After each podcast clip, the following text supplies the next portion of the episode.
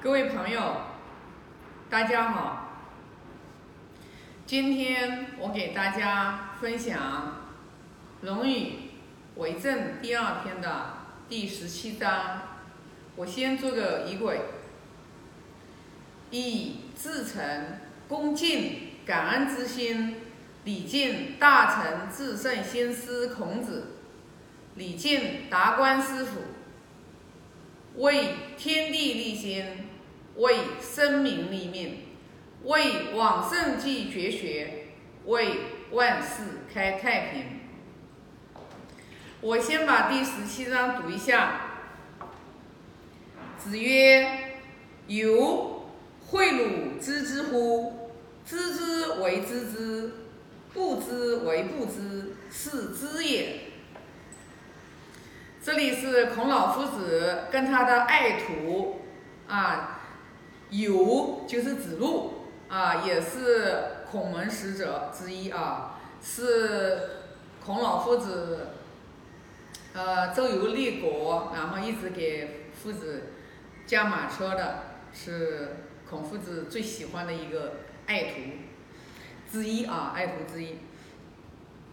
他说，孔老夫子说，有啊，他说，诲鲁知之乎？他说：“我现在来教你什么是知，啊，什么是知？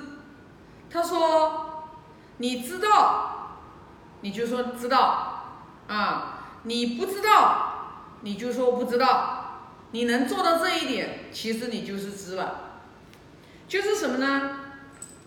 我们不要不懂装懂，就你懂，你就说懂。”你不懂，你就说我没学懂。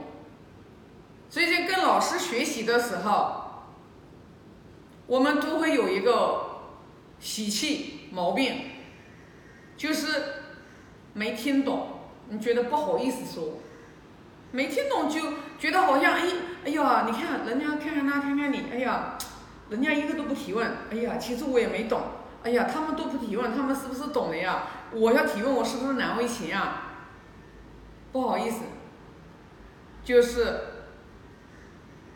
为什么不好意思？要面子啊，不懂装懂，太多了。那其实说是不懂装懂，最后最后还是自己受害啊，因为你没懂呀，对不对？所以你跟别人请教问题的时候，你看，你看我们在这个《论语》里面，就是有一章说子路太庙，每事问。然后别人就说，呃，这个孰为周人之子之礼乎？啊，就是进太庙，每事问，意思就是说说他不礼貌。那我们孔夫子就说了，哎，对呀，不懂的话我就要问呀，其实这个就是礼呀。他说我不懂，对呀，问呀，这个这个其实就是礼呀。那就说明什么？我们生活当中太多的自己未知的领域太多太多了，我们就要虚心了，不耻下问。问人又有什么不懂就不懂，又有什么可耻的呢？不懂装懂才可耻呢，知道吧？你明明不懂，你在那里还装懂，那才叫最可耻的。所以为什么不耻下问？其实你才是真，你才是真正的就是虚心，你才能真正得真收益。我们现在最大的一个通病就是虚荣心作怪，啊，虚荣心作怪。有问题不好请，不好意思请教。完了的话，自己的话就是也没有那种好虚。其实你要是有一个很谦虚好学的一个特质，其实你一定会问，懂吗？你不问，你学的囫囵吞枣的，其实你到最后越学越没劲，你就提不起来兴趣，知道吧？所以为什么你看夫呃孔老夫子，孔老夫子的话就是教他这个就是子路。对吧？子路其实是一个勇夫，知道吗？但是子路人家最后也是挣到了实折哟。子路的话有一个优点是什么呢？他学过的东西，他如果没有去实行，他就没有做好，没有做到位，他就担心。然后孔老夫子又教他新的学问。那我们现在的人可不是的，知道吧？啊。就是就老是要学新的，完了自己做没做到不去问，然后学的学的一一一脑袋瓜子里面全部都是一些知识，全部都是一些只是知识。你没有把知识转化成你的原动力，就像我前几章分享的，就好比这个知识，它其实就是一个说明书，就是我们要这个照着这个说明书，然后去练，一遍一遍的练，一遍一遍的练。然后练练照着的做，照着的做，照着的做到哪一天的时候，我们完全不要这个说明书，我们已经做的很得心应手的。然后的话，这个东西才是你的，这个东西才是你的。否则的话，这个东西知识就是知识，它不能转化为智慧。就是你你边学边做，边学边做的时候，然后它会转化成一种智慧，啊。你有了智慧之后，然后你在不断的在学，不断的去学，然后其实你就慢慢的一点一点一点悟，悟到了之后，你就慢慢就明理了嘛。就你明理了之后的话，就是什么呢？其实说白了，就你明理了，你看事情的时候，你很多的时候你都会站在一个更高的角度去看的时候，其实慢慢的人的脾气、秉性、习气在慢慢慢慢的淡化的时候。其实这个过程，其实就是我们慢慢的去明明我明我们内心的那个德性的光明，就是我们内心的那那那盏灯，就那盏心灯啊，用我们就是呃，经常我们现在大家都耳熟能详的，就是良知，每个人都有良知，就是我们良知会很敏锐敏锐。那一个人如果良知丧失了之后，他就会很迟钝。就是当我们心里面有良知的时候，我们做任何事情的时候，我们就觉得自己就会，因为良知他自己有判断，这个东西能做不能做，其实他是知道的。但是大多数情况下，在利益的诱惑，在贪欲的诱惑下，人就会把良知就给丢失了。他就是明知明知山中有老虎，知道吧？他还要叫什么？这句话怎么说呢？明知山有虎，偏向虎山行。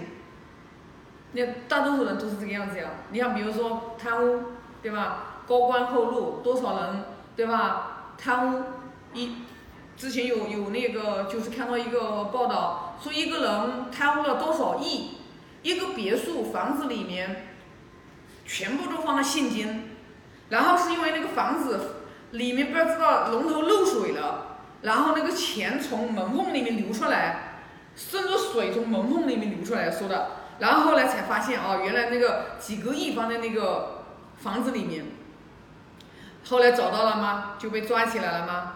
你说那样的人，他在拿钱的时候，他其实心里面曾经一定是有一刹那间，他是知道这个钱是不能拿的，他一定做过斗争，毫无疑问的，他一定做过斗争。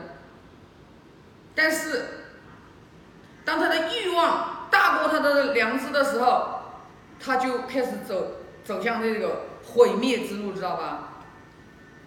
就像我前几天我跟我们财务总监有分享过，我说，我说一个人，对吧？一个人他当他受到经典的教育，啊，因为我们企业的话，我们每年的话是有三次，都是由我们达观师傅的话从台湾飞到上海来给我们来讲课，每年有三次。但是呢，每每一次我们三次这个就是《论语》的过程当中，真的有多少人在会场三天的时间，每天都会有人痛哭流涕啊，每天都有。我就说，在那个场当中痛哭流涕是真的，是真的痛哭流涕，是真的，他是真性情，他是认识到了自己这个情况。但是你发现他一旦回去之后，课程结束之后，可能在一个礼拜之内，他可能是，哎，他还是有一点感受，知道吧？但是时间久了之后，然后又没有三知识的引领，他回去以后，他可能有很多的过错，他他又重新犯了，知道吧？他重新犯了的时候，他又重新开始做以前一就不就不恶过嘛，他那个过错又重新再犯的时候，他在那个状态当中，他也是真的。所以为什么我们要不断的受经典的熏陶？我那天就说了嘛，我说如果说因为今年疫情，二零二零年这个鼠年真的是疫情，我们本来是我们企业的课程，我们是四月份、八月份、十一月份三场，啊，我们已经形成一整年的计划都是做好的，但是今年疫情把我们的全部计划打乱了，知道吧？我说太可惜了。我说如果我们的恩师的话能如期的从台湾到我们上海来，给我们来做这个教育的话，啊，生命的导师来做这个教育的话，我说可能会挽救很多的人，就是会挽救很多的人，就是不走偏，不走偏，因为因为所有的人他都想好，他都想自己好，所有的人他都想发财。所有的人他都想功成名就，都可以理解，这是人之常情啊。但是的话就是说，就是说我们一定要有个观念，钱财它来，它一定是有道的，它不会是无缘无故来的。无缘无故来的中了一个彩票，得了多少亿的？你看有多少人有好下场的？多少人说哎中中彩票中一个几千万上亿的，没有几个是真正到最后有善终的。所以说，我们要勤勤恳恳、自强不息、努力拼搏，然后的话，把我们的人生这人生这个职业生涯打造，打造这个就是我们事业的这个功成名就。那它一定是一个所有人的共同努力，所有人就是说往一个方向走，它才能达到的，知道吧？但是，在一个组织里面。如果我们能学《论语》，我们能把《论语》学透，我们就知道，像比如说像我，我是上位的人，我是领导，我在学《论语》，我是我就明白了，我要做管理，我必须是为政以德。我这个老板，我一定要靠德行来管理我的企业，就是德行，我完全可以不需要技技术，我不需要技术，我没有必要需要技术，我也不需要有才能。我要的是什么？像我这个领导，就是心量。你的心量，你能容多少人，就由心量决定了，没有第二个法门。你的心量越大的时候，你的格局自然而然就高了。你格局高了，知道吧？人的认知自然而然也高了。他这个是离不开的，知道吧？一个心量很小的人，你说他的格局有多大？不可能的，知道吧？明白吧？所以说，我要做的就是。把我的心量扩展开，我来包容我身边的人。这个人无论他是他是这个人是这个就是属于根气是什么样的人，我都能包容他，我都能理解他。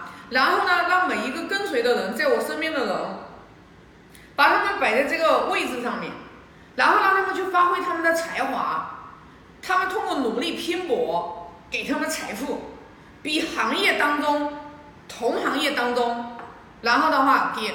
让他们就是拿到在同行业当中都比较高的这种薪资的标准和水平的时候，又拿得到钱，在这里的话又能有的有成长，然后团队一起前行的时候，还可以把这个品牌，把这个企业做到一个无限的一个可能，不会有人走的，不会有人走的，知道吧？所以呢，就是说。有很多的时候的话，就是我们自己的心量特别小的时候，格局特别特别小的时候，我们的认知又特别小的时候，所以人家不说了吗？你永远赚不到你认知以外的钱，你所赚的钱都是你的认知之内的。所以对于我们每一个人来说，不管是我这个领导，还是我们有缘看到我这个视频的人，无论你是什么角色。永远记住，就是说，能打开我们智慧的只有一条路，学圣贤教育，没有第二条路啊！这就是我今天给大家的分享啊！我做个发愿，愿老者安之，朋友信之，少者怀之，感恩。